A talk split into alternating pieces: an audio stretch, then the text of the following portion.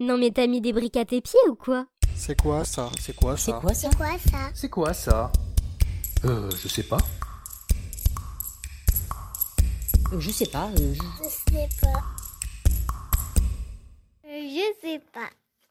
C'est en 1946 que la première Doc Martens voit le jour. En fait, il s'agit de Klaus Martins et de Herbert Fun, qui étaient tous les deux des médecins allemands qui ont tous les deux créé la Doc Martens. Ah d'accord, donc en gros doc ça vient de docteur en fait. Exactement. En fait, c'est après un accident de ski où il se casse le pied que Klaus Martins a l'idée de confectionner cette chaussure. Cette chaussure, dans sa réalisation, elle est hyper bien pensée. Par exemple, si tu regardes la semelle d'une Doc Martens, tu verras qu'il y a des sortes de petites bulles. Deux bulles, mais tu parles de quoi là?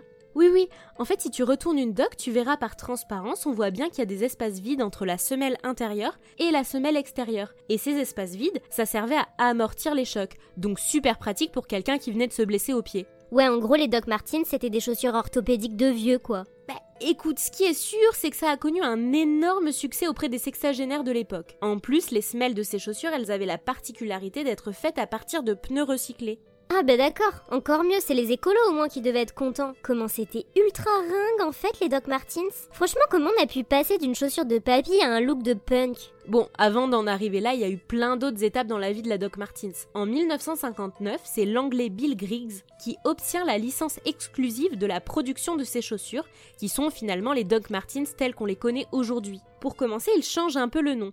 Jusqu'à présent, il y avait un tréma sur le E. Bah, lui, il l'enlève. Oui, parce qu'il trouve en fait que ça fait plus anglais sans le E tréma. Ensuite, il modifie quelques trucs pour qu'elles deviennent plus workwear, c'est-à-dire plus adaptées pour travailler en usine. Par exemple, le dessus de la chaussure devient très dur pour résister aux éventuels chocs. Le cuir est d'une super qualité, il est imperméable et il est surtout résistant à l'huile et à toutes les substances qui pourraient tomber dessus, qu'on peut rencontrer quand on travaille à l'usine. Ah ouais, d'accord, je vois le genre. Entre la chaussure de papy, la chaussure de punk et la chaussure de prolo, elle aura tout vu la pauvre Doc. C'est quoi la prochaine étape euh, Devenir une chaussure de danseuse? Non mais toujours plus exagéré toi. Mais non, la prochaine étape, elle sera plus longue à venir. Parce qu'il faut dire qu'avec l'image de la chaussure d'ouvrier qu'elle a, on va pas se mentir, les gens un peu bourgeois, bah ça leur dit pas trop trop de porter des dogs quoi.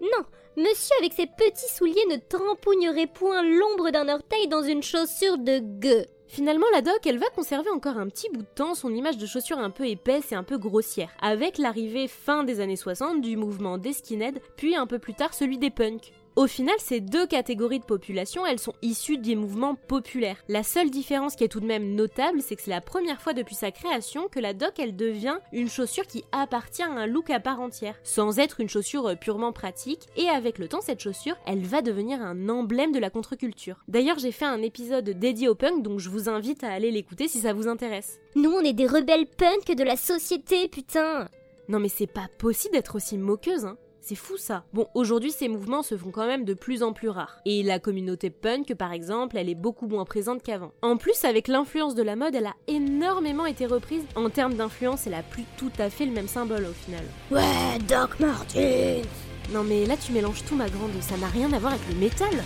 Rien à foutre Ah Bon, euh, ben on va la laisser dans son délire, hein. Ah, et au fait, pour cette fin d'année, je vais prendre quelques jours de vacances pour déconnecter.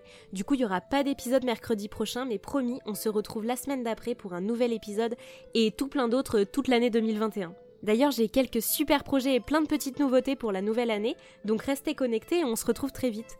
Et je voulais aussi vraiment vous remercier parce que ben, je vois que vous êtes de plus en plus nombreux à m'écouter toutes les semaines, donc sincèrement, merci du fond du cœur. On se retrouve très vite, je vous souhaite de très belles fêtes de fin d'année. Jingle bells, to ride in a winter and sling. Hey, jingle bell, jingle bell, jingle all the way. Non mais elle s'arrête jamais, je vous jure. Insupportable au quotidien, je vous jure. À bientôt